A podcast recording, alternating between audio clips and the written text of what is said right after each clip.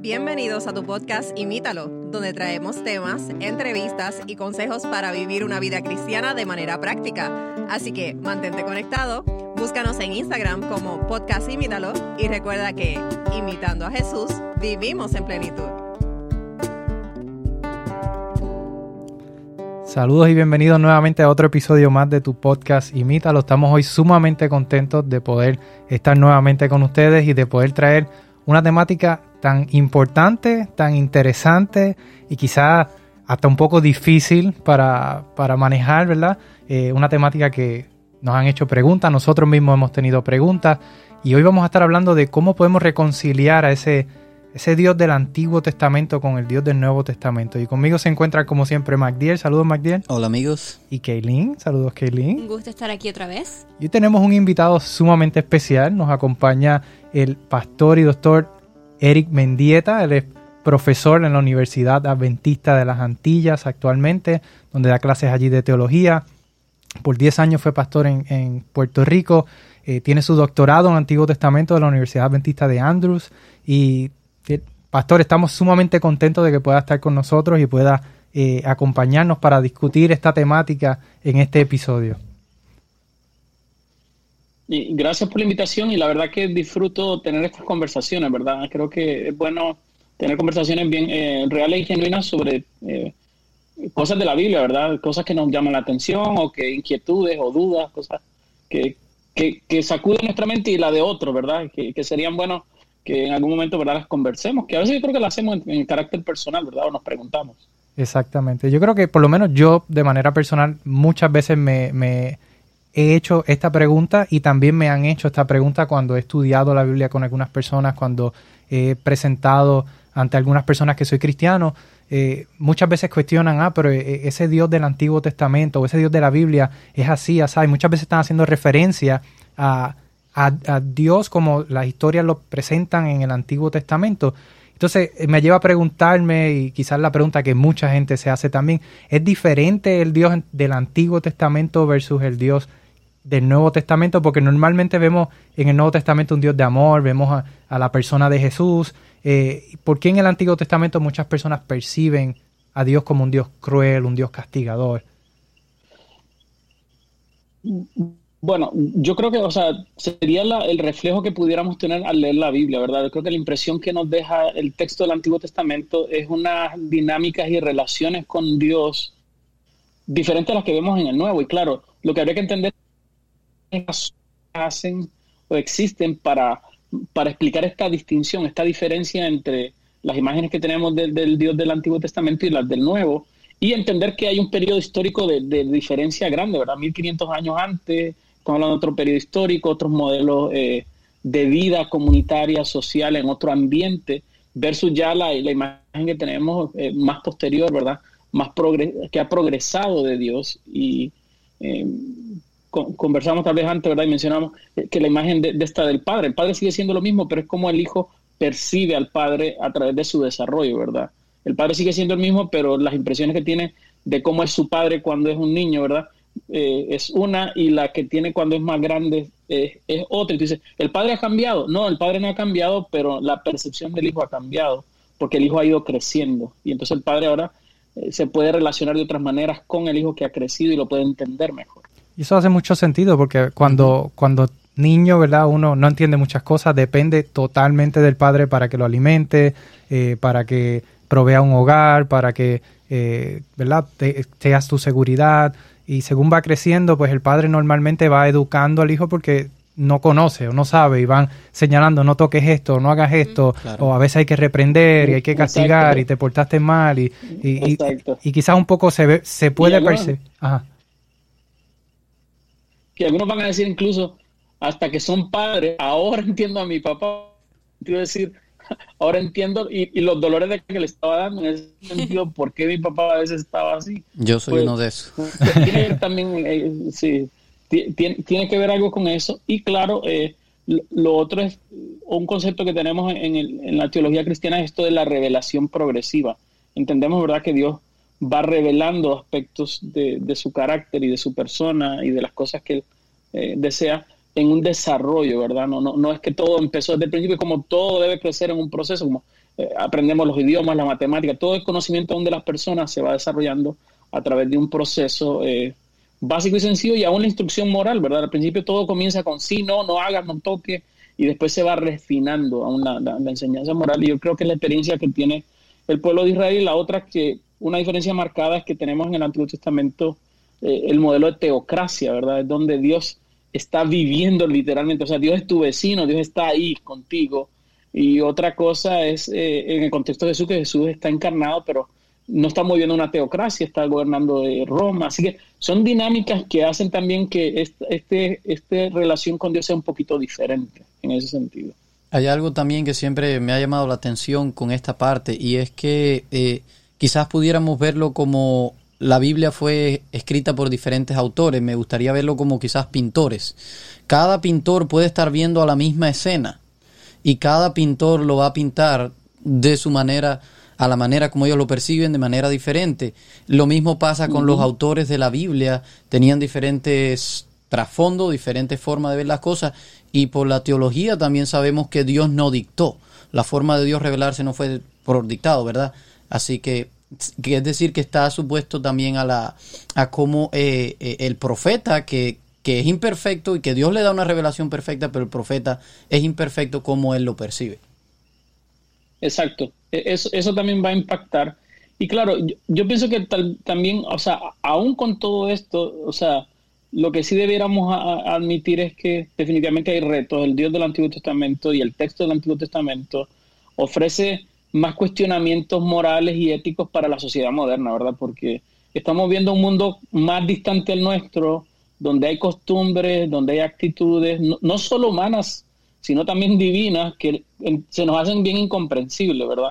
Pero hay que entender que también están operando en un worldview, ¿verdad? Una cosmovisión bien diferente a la nuestra. Claro. Si, entendemos la Biblia en su, en su contexto histórico eh, y que entendemos que estos documentos están en un, en un ambiente aún más distante al nuestro, nos ayudaría a verlos mejor todavía que si automáticamente queremos leerlos como algo que se escribió ayer en el, en, el periódico, salió en, los social media, porque sí, sí es chocante en ese sentido las costumbres, aún las de Jesús, si las comparamos algunas con nuestro tiempo, pero aún el Antiguo Testamento más distante a nosotros, pero si la entendemos en su contexto, por ejemplo, si comparamos ya a Dios, el Dios de los judíos, de los hebreos, con el otro Dios, ah, no, definitivamente Jehová, me encanta Jehová, ¿me entiendes? Mm es progresista, es bien interesado en la persona más que en la propia. O sea, el contraste de él con sus dioses, con los dioses contemporáneos antiguos, Jehová es, es, es una figura, o sea, es, un Dios único. Además, el mismo hecho que sea monoteísmo, monoteísmo ¿verdad? En, Israel, wow, una idea innovadora, progresista.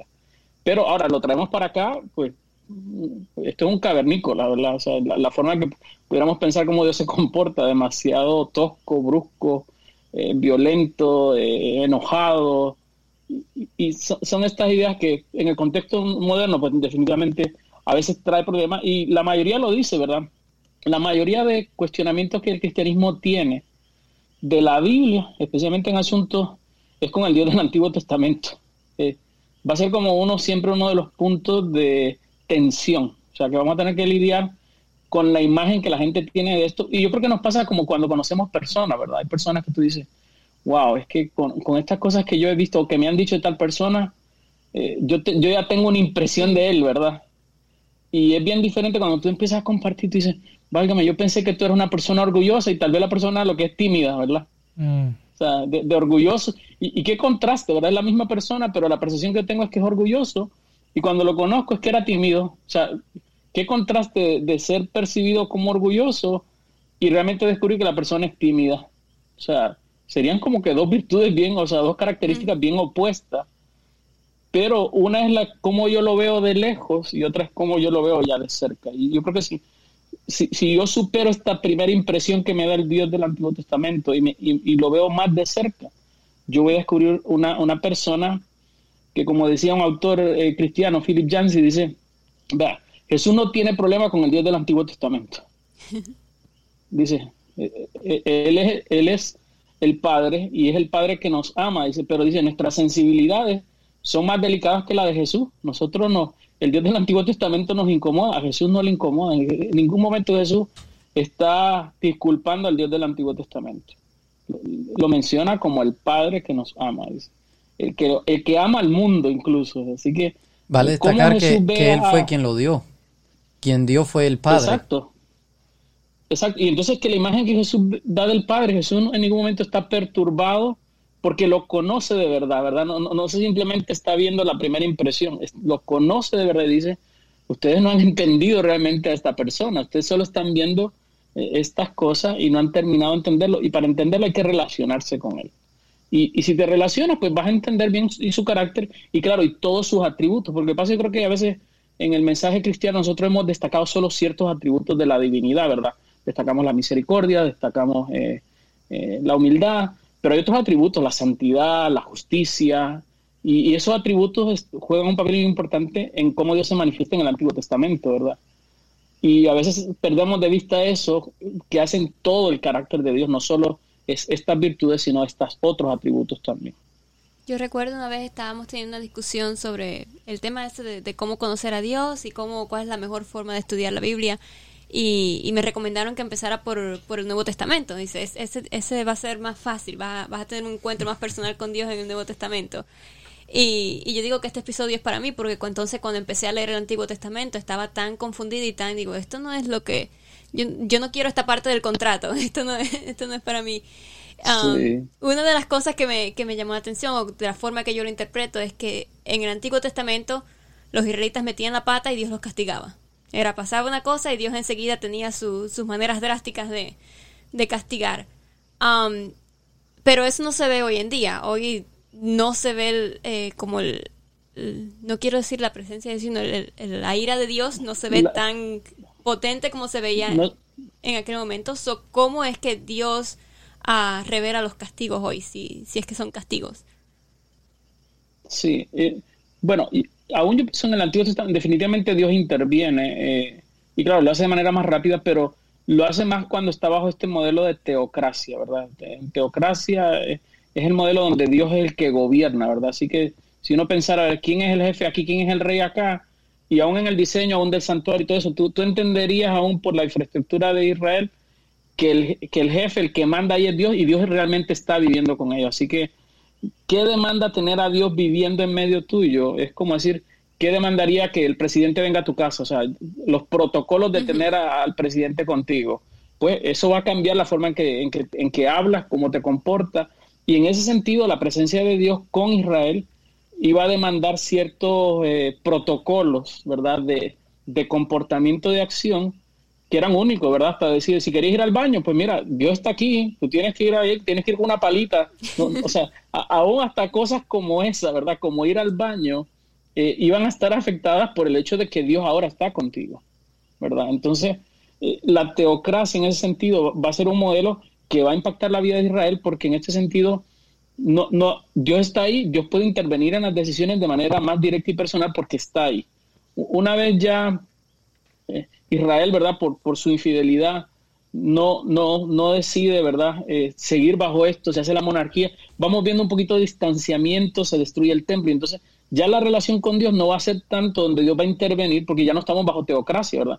Ya, ya el pueblo de Dios pasó de una dimensión nacional y local a una dimensión universal. Ahora los cristianos no vivimos en un país cristiano, ¿verdad? Como decir, Israel era el pueblo de Dios.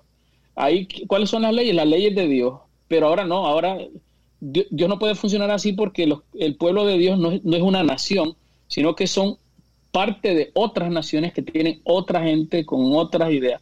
Y en este sentido, Dios no puede eh, manejar las dos cosas. Así que en este modelo universal de la iglesia, no estamos trabajando bajo la, teocracia, ¿verdad? Dios no hace una intervención directa, pero al final lo que la Biblia nos dice es que ya sea que paguemos rápido o pagamos después, tenemos que pagar. O sea, así que ya, ya sea que te que, que, el cargo te lo hagan ahora o te lo hagan después, la cuenta se está llevando. Así que la gente de momento dice, ah, no, pues el Dios ahora no, Testamento no tiene problema con el pecado. No, no, no, no, tiene, la Biblia lo dice, Jesús lo dice. ten cuidado con el que destruye el alma, dice, en el fuego del infierno. Así que Dios Dios sigue teniendo un problema con el pecado y va a lidiar con el pecado. Lo único que ya resolvía ciertas cosas de manera en la teocracia más rápido, ¿verdad? Y de manera inmediata porque él está viviendo ahí, él es un vecino, y ahora en el Nuevo Testamento dice, no, no, no te preocupes, va a haber un juicio, ¿verdad? Va a haber un juicio y se dará uno conforme a sus obras. Así que sigue siendo lo mismo, lo único que cambió es el proceso, pero en, cierto sentido, Dios no ha dejado, en este sentido, como hablamos del carácter, no ha dejado de ser el mismo. Lo que ha cambiado es la metodología porque el pueblo de Dios ahora pasó de una dimensión nacional y local a un aspecto eh, universal, ¿verdad? Universal y, espiritual, no solo es étnico, ¿verdad? Ya no solo son los judíos, ahora es todo tribu, nación, lengua y pueblo. También en, el Nuevo Testamento, con lo que usted mencionaba, eh, Jesús mismo dijo que Él no vino a cambiar ni a quitar nada de lo que se había sido establecido en el Antiguo Testamento. Él lo dijo claro. Así que no, no hay razón para pensar que, algo fue quitado o cambiado. Yo creo que quizás la perspectiva, como decía Kaylin, como, como se ve quizás en el Antiguo Testamento tan inmediato el, el, el castigo o la reprensión o la paga del pecado, eh, pero en el Nuevo Testamento estamos viendo que es como si estuviéramos cogiendo con la tarjeta de crédito y seguimos cogiendo prestado, pero en algún momento nos va a llegar la cuenta y tenemos que pagar. Eh, eh, exacto. Allá era débito y aquí es crédito, pero igual la deuda es deuda. Es, exacto. Y que pasó, pastor. Y lo otro. Sí, quizás tendrá. Y, tal vez solo entender que sí pasaron, sí. Claro. Quizás tendrá que ver algo, eh, no sé, me pudiera decir, eh, de esta forma de quizás Dios hablarle, de la forma como Dios le mandó ciertas cosas, de decirle, no hagas esto, no hagas aquello, no, no, no, no. Quizás tendrá que ver algo con que ellos eran un pueblo esclavo. Eh, tiene que ver en parte y lo otro, o sea, lo que debiéramos ver es que la relación que Dios estableció aún en Génesis, es, esto se le llama una relación de pacto, ¿verdad? Esto es un convenio. Eh, los convenios eh, involucraban ciertos compromisos y privilegios, ¿verdad? Y eso es lo que tiene Israel con, con, Dios, ¿verdad? Tiene unos compromisos como nación. Eh, y es lo que hacían incluso en el mundo antiguo los reyes, ¿verdad? Los reyes hacían estos convenios con los súbditos. Eso definía tú debes hacer esto, yo voy a hacer esto por ti, ¿verdad? Y dice, tú serás mi pueblo, yo seré tu Dios. Y ese es el tipo de relación que Dios tiene, una relación de pacto. Esta relación de pacto te da, te da un estatus, te da unos privilegios, te da unas responsabilidades y si no los cumples, hay unos castigos. Y en esencia, la relación que Dios ha tenido o que tuvo con Israel es una relación de pacto, que es normal en el mundo antiguo, ¿verdad? Entre reyes y súbditos. Y en el Nuevo Testamento incluso es lo mismo, lo único que ahora cambió en términos de no hacerlo con una nación lo hace con un pueblo y en un aspecto ya eh, diferente. Ahora, ¿cómo Dios empieza a revelarse también? Y que es otra cosa que, mencionaste. El hecho de que Dios pues eh, comienza, ¿verdad?, con un pueblo que es esclavo, ¿verdad? Hablando de la nación de Israel. Pues, y empezamos con los rudimentos, ¿verdad? Los rudimentos, o sea, unas expresiones igual como la del... si seguimos esta analogía de padre y niño, pues ahí, si entendemos que la revelación es progresiva, Dios comienza con Israel con los asuntos bien básicos, ¿verdad? Es más, lo notamos incluso en las leyes. Hay muchas leyes incluso que no tienen ni justificación. Dice, ¿por qué deben hacer esto? Porque yo soy Jehová. Y tú dices, suena como cuando los papás le están dando instrucciones a los niños, ¿verdad? Es como que... Porque lo digo yo. Pero porque yo soy tu papá. Pero porque yo lo digo, porque yo soy tu papá. Porque es que llega un momento en que te digo, es que si me pongo a explicarte no me vas a entender. Tú lo vas a hacer porque yo, yo te estoy diciendo que, te, que lo haga. Es más, yo soy tu papá, además, te acabo de... Como, ver la introducción de los diez mandamientos, por lo menos en Deuteronomio. Dice, yo soy Jehová que lo saqué de casa de servidumbre, ¿verdad? Dice, o sea, yo como lo saqué de allá, esto es lo que ustedes van a hacer. No me hagas esto, no me hagas esto, no me hagas esto. O sea, primero les dice por qué razón, ¿verdad? Les va a pedir algo. O sea, en qué sentido ustedes me deben un respeto. Pues miren, yo los acabo de liberar a ustedes de ahí. Recuerden, no se olviden de esto. Y por esta razón, ustedes no van a hacer esto, esto, esto y esto. Y, al final, ¿por qué? ¿Por qué no vas a comer esto? Pues porque yo digo que no lo van a comer. Además, muchas de las leyes del Antiguo Testamento, que para la mente moderna o la mente aún adulta de nosotros, ¿verdad? A nosotros nos irrita que ya más grandecitos nos estén dando eh, simplemente, pero ¿por qué tenemos que hacer eso que dice la Biblia? ¿Cuál es la explicación? No, es que la Biblia dice que no se puede. Y para mucha gente moderna es irritante ese aspecto de la Biblia, ¿verdad? Porque la Biblia a veces no ofrece pero eh, yo pienso que son los aspectos más rudimentarios donde Dios está empezando a mostrar su voluntad para nosotros, como lo hace un padre con los niños bien chiquititos. ¿eh?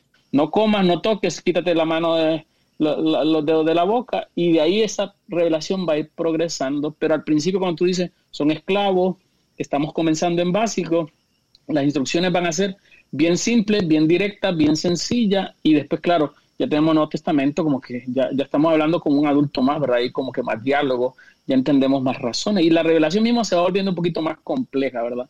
más nutrida, con más motivaciones o, o explicaciones de por qué debemos hacer las cosas y entonces dices, ah, me gusta más. Pues claro, porque nosotros ya hemos crecido también y nos gusta más que Dios nos hable como adultos. Pero leemos el Antiguo Testamento y pareciera ser que son instrucciones para niños, ¿verdad? Y, y yo, eso, esa, ¿verdad? Lo que se está explicando ahora para mí hace sentido, pero me hace, me hago una pregunta.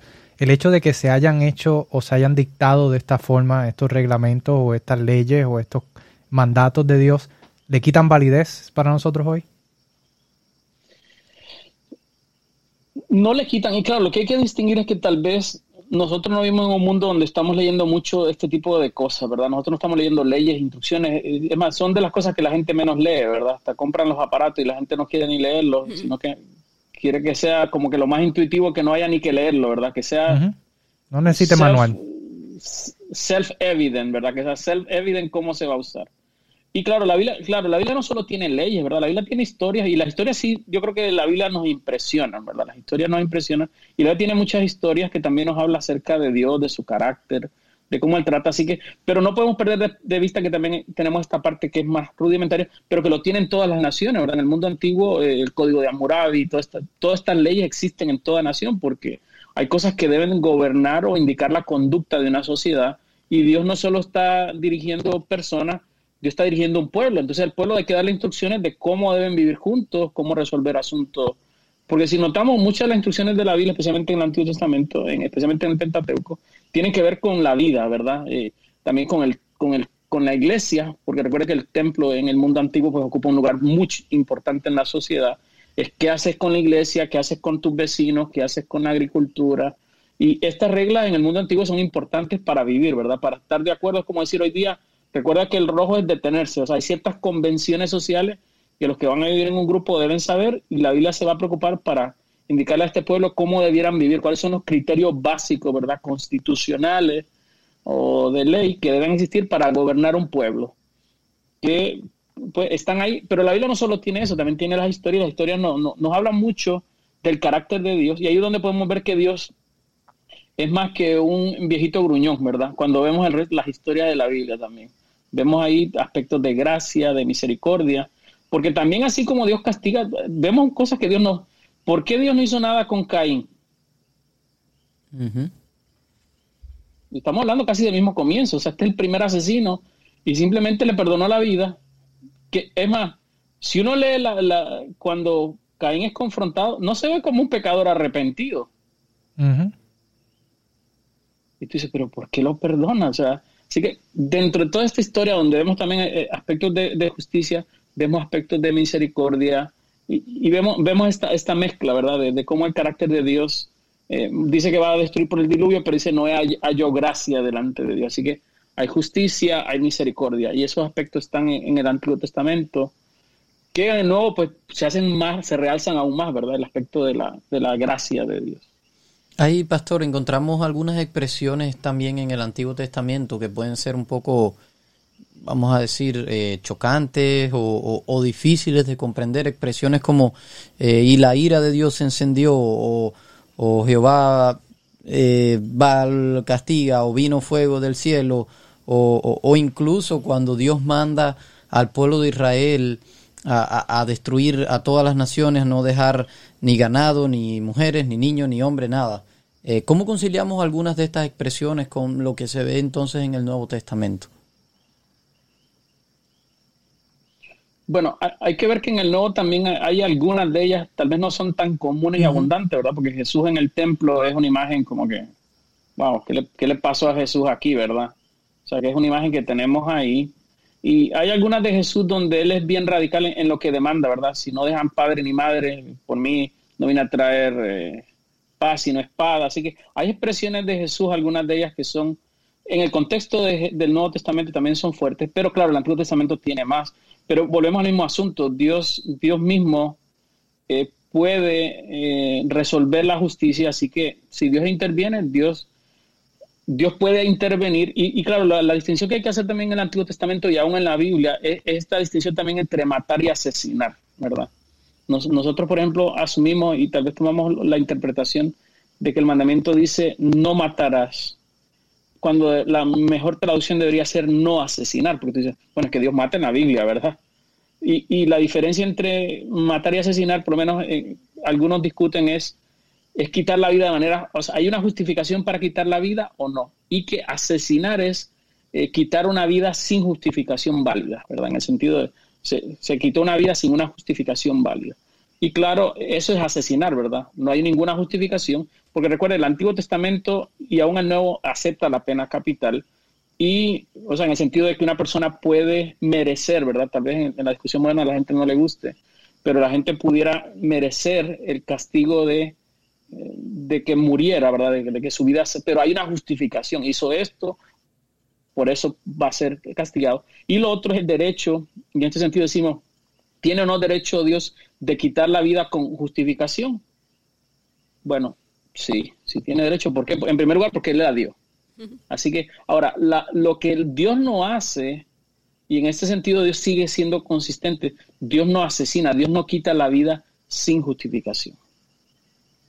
Y claro, y ahí tal vez deberíamos hacer la distinción entre eh, matar y asesinar, porque la Biblia sí, la Biblia sí habla de, instancia, ¿verdad? Hay, ciertos pecados y crímenes que requieren pena capital y bajo la teocracia e, e, ese juicio se ejecuta sobre esas acciones y Dios toma acciones, ¿verdad?, sobre, sobre esas conductas con la pena capital, pero hay una justificación para quitar esas vidas.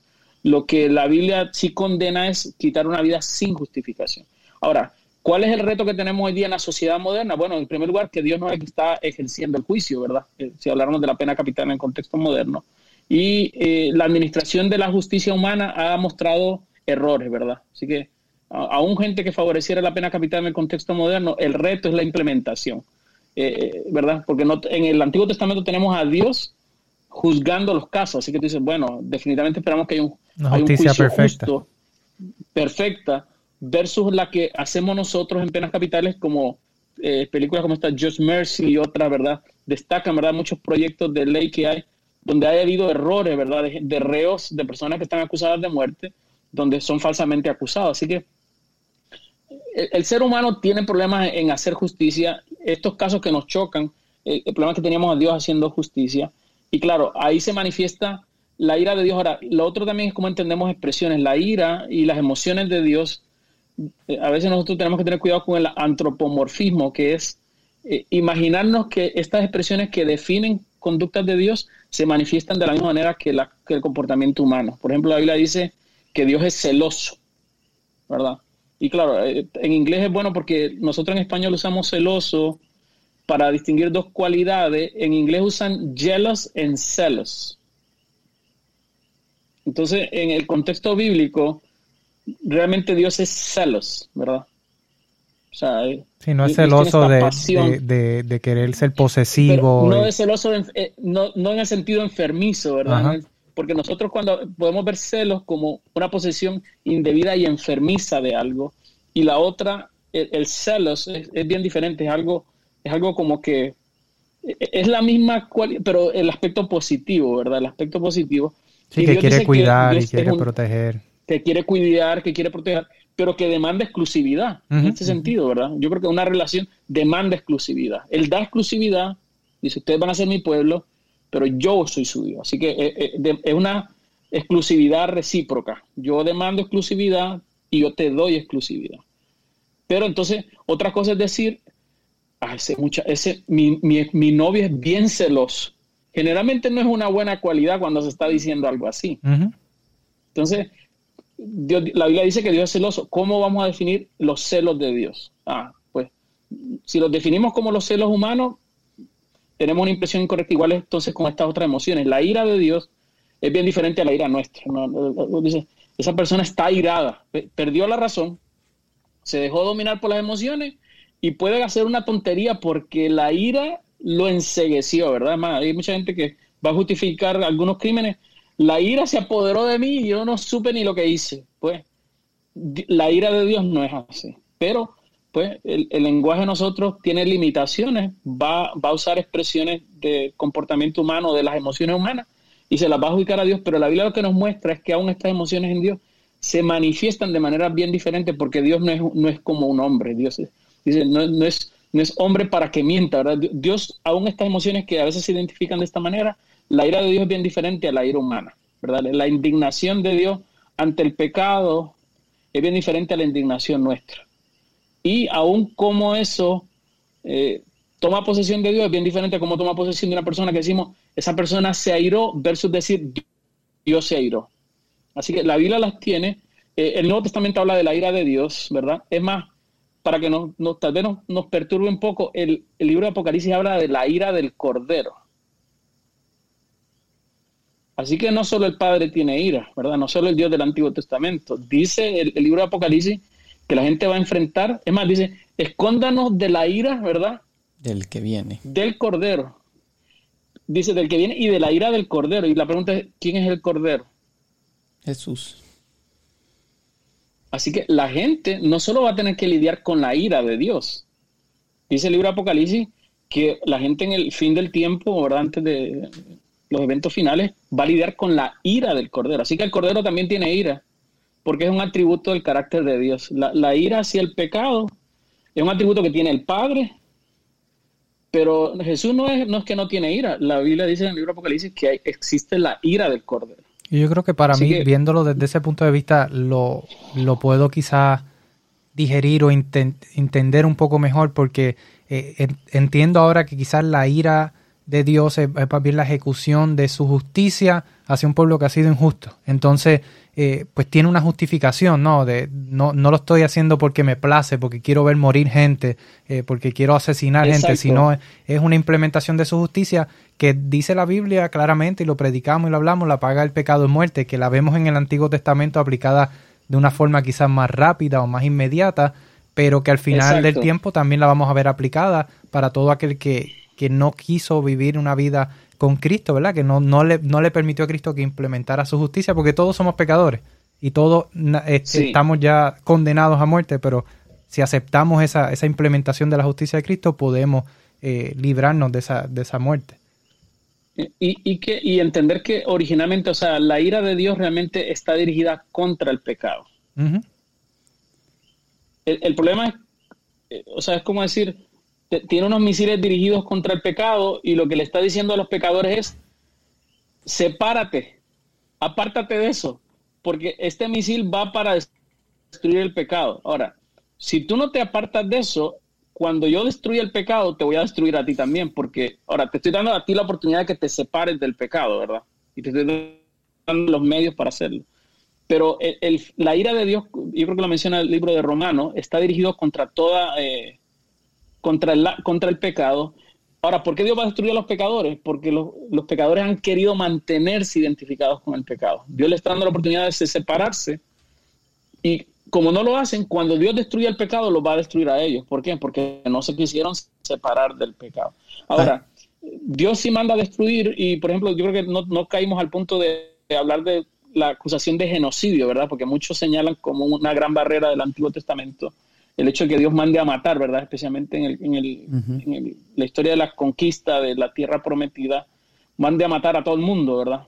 Así que eh, es un punto que siempre se saca a la luz, ¿verdad? Para eh, hablar de por qué el Dios del Antiguo Testamento tal vez no sea tan digno de, la atención al respeto, porque se le acusa de genocidio, pero también hay que poner atención a esa historia para ver los detalles detrás de, lo que está eh, bajo esta que yo creo que es falsa acusación, ¿verdad? Que se hace. Ok. Eh, bueno, yo creo que a lo mejor esa la dejamos para, para otro momento. Eh, hay una historia, pastor, que no quería dejar pasar por alto, que precisamente está en el Antiguo Testamento y nos muestra es cómo, cómo esa ira de Dios está tratando de, de hacer. Y es la historia de Jonás y Nínive. Ahí está Dios que vamos a decir, eh, podemos usar la expresión, está irado contra Nínive. Le dice, si no se arrepiente, los voy a destruir, pero la ira de Dios, la intención no es de destruir, es de salvar, es de eso que son sus enemigos, convertirlos en amigos. Bueno, ya llega un punto donde si no lo aceptan, pues entonces eh, eh, van a experimentar el castigo, pero, pero la intención de la ira no es destruir, es salvar a la persona al menos. Exacto, y claro, lo, que hay que ver es que ya la ira, tal vez si usáramos esta analogía, la ira va a ser the last resource, ¿verdad? La ira en términos de ejecutar el juicio, ¿verdad? Porque, claro, el mismo hecho de que Dios eh, condene o mande un mensaje de condenación, eh, es interesante cómo Jonás entendió, y lo entendió también a los ninivitas, es que involucraba una oportunidad de arrepentimiento. ¿Verdad? Porque eso es lo que Jonás entendió. Dice, ve y di a Nínive que su maldad ha subido delante de mí y en 40 días los voy a destruir. Y Jonás dice cuando le explica, dice, es que yo, yo entendí que si tú le estabas dando este mensaje a la gente, le estás dando la oportunidad de que se arrepienta. Dice, wow. ¿Cómo aún, y, y, vea que lo interesante, cómo aún, y lo entendieron también los ninivitas, cómo aún ellos entendieron aún dentro del regaño de Dios, y esto es lo que tal vez tenemos que hacer con el Dios del Antiguo Testamento, ¿verdad? Que de momento la impresión que tenemos de él es, wow, este Dios es muy fuerte, pero tal vez debemos hacer como los ninivitas y Jonás, ¿verdad? Aún desde este regaño de Dios, debiéramos aprender a ver qué es lo que hay detrás de este regaño. Y lo que Jonás entendió es que detrás de este regaño es, esto es una oportunidad de salvación. ¿verdad? Es una advertencia que todavía te está diciendo, te estoy dando, es más, es como el papá, si sigue haciendo eso te voy a castigar. Y bueno, bueno, pero ¿por qué no me castigó ya? Me está dando todavía, me está dando un qué? Tiempo de gracia. Me está dando una oportunidad. Porque si no hubiera ninguna, lo que viene, como dirían aquí, viene el cantazo, ¿verdad? ahí es sin aviso. Pero el mismo hecho que me esté avisando de que viene por ahí el castigo, esto me está diciendo, mira, mejor para. Sí, te estoy dando un tiempo de gracia para que... Te, estoy dando un tiempo de gracia. Y vea cómo aún el mensaje de los tres ángeles que dice, la hora de su juicio ha llegado, es para decirnos, ¿verdad? Mira, viene, pero todavía hay que... Oportunidad. Todavía hay tiempo y lo vemos en el segundo y el tercero donde dice, miren, no, no hagas esto, no caigas en, en, estas prácticas que te van a hacer recibir la marca de la bestia, ¿no?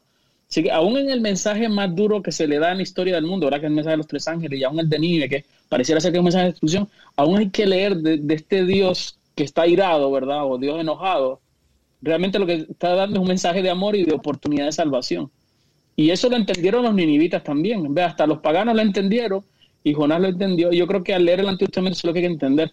Aún con esta imagen un poquito rough, y tú dices, ve, yo creo que es como el, el joven que ya más grande creció, ahora entiendo, ¿verdad? Como que uno le dice a los papás, ahora entiendo por qué tú eres tan disciplinado con que hiciéramos ciertas cosas, ¿verdad? Porque ahora, entendemos la disciplina de, o de comer bien, o de hacer ejercicio, de levantarnos temprano, o, de tener ciertas prácticas. Dice, cuando lo hacía, dice, ninguna disciplina en el tiempo presente es agradable, dice Pedro, ¿verdad? Pero su fruto, ¿verdad? El fruto que produce es el fruto de justicia. La gente que fue obligada a, a practicar deporte, la gente que fue obligada a, tocar instrumentos, a aprender ciertas destrezas. Déjeme decirle, si le pregunta de niño, dice, lo odiaba. Es más, me obligaban a hacerlo. Los demás amigos míos ahí perdiendo el tiempo con videojuegos y a mí aprendiendo el... Pero después, dice, ven los frutos de esa disciplina, de esa severidad, ¿verdad? Porque en ese momento se ve así, como que, es más, ¿cuánta gente te odio? ¿Entiendes? no me deja salir, no me deja. Dice, wow, pasa la vida y, después toda esta severidad, ¿verdad? Con la cual se, se apreciaba este padre, ahora se ven como señales de amor, de sabiduría, de instrucción, de alguien que estaba dirigiendo tu vida por el buen camino y preparándote para algo mejor, algo más grande, algo que ahora la gente diga, wow, qué lindo, cómo tú tocas. La verdad que tú eres un artista. ¿Y cómo, cómo es que tú ¿Cómo es que tú tienes esas habilidades? Y te dicen, pues, si no hubiera sido por mi papá que estaba ahí, eh, practica esto y hazlo todos los días y obligándome a esto, no lo hubiera logrado porque también me falta esa disciplina. Así que aquello que es el, el, logro, ¿verdad? El, gruñón, después se va a volver el héroe. Y, yo pienso que el Dios del Antiguo Testamento se ve así, ¿verdad? Pero es el que logra ser una nación, ¿verdad? Eh, bendecida, que lo vemos en el tiempo incluso de Salomón, la más próspera, ¿verdad? Que llega hasta la reina de Saba dice, porque he escuchado las cosas que, están ocurriendo, pero es porque este pueblo está tratando. Cuando el pueblo sigue las instrucciones de Dios, prospera. Pero de momento esas instrucciones se pueden ver como que restrictivas, como que, como el hijo pródigo, ¿verdad? Mira, no quiero vivir bajo las reglas del viejo, ¿verdad? Me voy. Pero ya cuando está ya comiendo con los cerdos, dice, wow, en la casa de mi padre hasta los siervos comen bien. quisiera ser hasta un siervo ahí, no digamos un hijo. Ok, muy bien, pastor. Quizás para ir cerrando ya esta, esta parte y, este episodio, eh, tenemos una última pregunta y es, eh, eh, quizás para las personas que quieren conocer a Dios, ¿dónde podemos encontrar su máxima revelación? ¿Será que nos podemos quedar solo con la revelación del Antiguo o solo con la revelación del Nuevo? ¿Dónde encontramos la máxima revelación de Dios? Si queremos conocer a Dios, ¿dónde podemos encontrarlo? hay un pasaje en el libro de Hebreo y tal, vez lo, ilustro antes de leerlo. había un famoso capellán en Harvard, se llamaba eh, George Buttrick, se llamaba. Y dice que él recibía mucha gente, imagínense Harvard, mucha gente que definitivamente se siente que son bien inteligentes. Dice que llevaba gente a la oficina de él y le decía, eh, yo no creo en Dios, le decía a la gente, ¿verdad? Y entonces él le decía, les contestaba de una manera bien eh, eh, lista y le decían, bueno, dime en el Dios en quien tú no crees, porque posiblemente yo tampoco crea en él. ¿Verdad? ¿Qué, conceptos tenemos de Dios? Y entonces dice que luego que la gente le decía, dice que lo que él hacía es que les empezaba a hablar de Jesús. Y porque dice Jesús es, y es lo que la Biblia enseña en el libro de Hebreos, dice, Dios de muchas maneras, desde el tiempo de, de los padres, dice, Dice, nos ha hablado, pero en los últimos días nos ha hablado a través de Jesús. La, máxima revelación del carácter de, Dios es Jesús y es el que nos ayuda a corregir cualquier noción eh, inadecuada que tengamos del carácter del Padre, ¿verdad? Del Dios del Antiguo Testamento. Creo que Jesús. Eh, Jesús yo creo que se lo dice a Felipe, ¿verdad? El que me ha visto a mí, dice, ha visto, al Padre. Ha visto al Padre. Así que si quisiéramos tener una idea de cómo es Dios realmente, ¿verdad? Aparte de cualquier impresión que tengamos incorrecta, eh, Jesús nos dice, mírenme a mí, mírenme a mí, y ustedes van a entender cómo el Padre es. Y entonces vamos a notar que muchas de las historias de Jesús, de sus parábolas, muchas de ellas trataban de ilustrar mucho el amor del Padre, ¿verdad? Eh, en muchas de ellas destacar esta figura que, Jesús es la que le está dando al Padre, ¿verdad? A la, al Dios del Antiguo Testamento. Y yo pienso que lo que debemos hacer. No está de más decir que hay que leer el Antiguo Testamento desde una mejor perspectiva, entendiéndolo en su contexto, eso nos puede ayudar.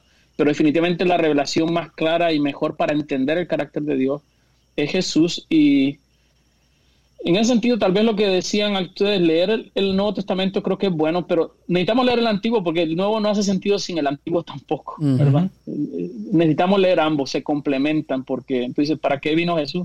¿Quién es este? Si no entendemos la historia de la creación, eh, de la caída, la historia de Jesús no hace sentido tampoco. También que un gran por ciento, un gran por ciento de, lo, de las expresiones del, Nuevo Testamento son referencias. referencias al Antiguo Testamento. Exacto, dice, no, y esto que Jesús hizo para que se cumpliera lo que dijo tal profeta, bueno, tienes que ir allá, así que eh, tenemos que leerla ambos.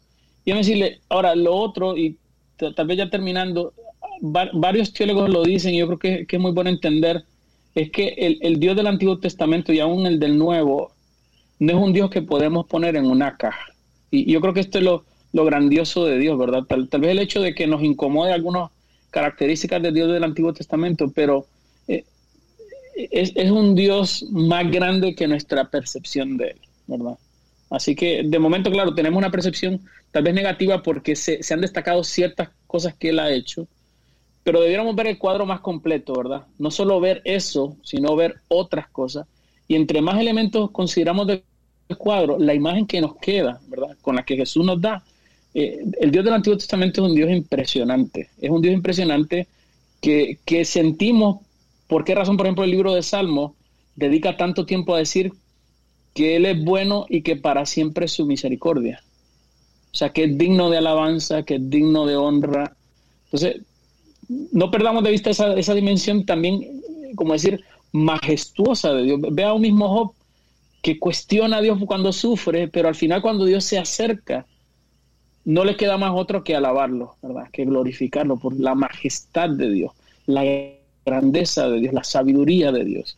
Y claro, eh, cuando nos sorprende esta majestad de Dios, que yo creo que el Dios del Antiguo Testamento definitivamente podemos decir eso, es majestuoso, ¿verdad? Además, habla los diez mandamientos y el pueblo le dice a Moisés, mira, que, no, que Dios no nos hable mejor. O sea, esto está demasiado fuerte. O sea, la, presencia de Dios es tan grandiosa, es tan gloriosa, que le dicen, háblanos tú mejor. Es que esto está muy, esto, está, esto está como que demasiado fuerte. O sea, este surround, ¿verdad? Este, uno acostumbrado a las bocinitas chiquititas, de momento te ponen un equipo ahí tan bestial y tú dices, wow, este, esta experiencia 4D, ¿verdad? O ya, no es ni 3D. O sea, es como que es, demasiado, dice, sentir esa impresión de Dios, del Dios del Antiguo, es wow. Y, y en el Nuevo Testamento vemos apenas cositas así porque Jesús está encarnado, ¿verdad? Cuando hace los milagros, Pedro le dice, apártate de mí, ¿verdad? Esta majestad de Dios, yo creo que es lo impresionante del Dios del Antiguo Testamento. Su carácter es más, como diríamos, indomable, es, esta majestuosa manifestación de gloria, de poder, de, su presencia. Y claro, eh, esa manifestación radioactiva, ¿verdad? Eh, puede tener a veces efectos letales, ¿verdad? Eh, yo creo que eso es lo que vemos en el Antiguo Testamento, es este Dios ahí presente, es, es una fuerza eh, increíble eh, para todos aquellos que están cerca de santidad, de justicia y de misericordia. Sí, muchas gracias, Pastor, por su por su acompañarnos y por aclarar tantas de estas dudas. Así que, amigos, si usted ha querido o se ha preguntado quién es este Dios, si quiere tener una mejor experiencia, si quizás no lo ha comprendido y se está preguntando cuál es la razón de su dolor, pues la, la mejor forma de conocer a este Dios es acercándose a Él, es buscándolo, es conociéndolo. Y no solo por lo que nos han dicho o por lo que hemos visto, sino que necesitamos ir a su palabra, necesitamos leerlo y necesitamos eh, de Él para comprenderlo. Y, y quizás al final, pastor, no vamos a entender todo. Porque, porque nuestra mente es tan finita, tan limitada, que no vamos a poder comprenderlo, pero pero Él va a estar ahí a nuestro lado. Por eso es que necesitamos tanto la relación con Él más que cualquier otra cosa. Así que, eh, amigos, gracias por acompañarnos y Pastor, muchas gracias por estar con nosotros. En verdad ha sido eh, una bendición que haya estado con nosotros. Hemos, nos hemos nutrido, hemos aprendido mucho. Hemos aprendido mucho y yo creo que por lo menos para mí de manera personal ha sido eh, una gran bendición poder aclarar muchos de estos conceptos y poder ver que reconfirmar que Dios es un Dios justo, un Dios de amor, un Dios de misericordia, que se revela tanto en el Antiguo como en el Nuevo Testamento. Así que, pastor, ¿qué tal si para concluir entonces usted nos puede dirigir en oración y pedirle al Señor que nos ayude a, verle como Él es, que un Dios de amor, un Dios de misericordia, que aunque a veces se nos haga difícil de entender todos sus aspectos, Él sigue estando ahí, sigue amándonos y sigue buscándonos para ofrecernos la salvación y la vida eterna. Amén. Y, antes de orar, solo quiero recomendarle dos recursos. Yo sé que a veces tienen gente que, le gusta explorar un poquito más. Dos libros muy buenos. Eh, el autor se llama eh, Paul Copan y uno se llama eh, ¿Cometió Dios realmente genocidio? y ¿Es Dios un monstruo moral? Que responde mucho a preguntas de, del Dios del Antiguo Testamento. Y tenemos un libro incluso también adventista eh, si debemos temer al Dios del Antiguo Testamento, de, por Alden Thompson. Así que eh, unas lecturas adicionales, ¿verdad? Si usted quisiera explorar más sobre este tema, le recomiendo estos libros, ¿verdad? Que pudiera enriquecer también este, esta discusión que hemos tenido, que hemos tenido hoy y que agradezco mucho, agradezco el tiempo y la plática, de verdad. Muchas gracias. Oramos.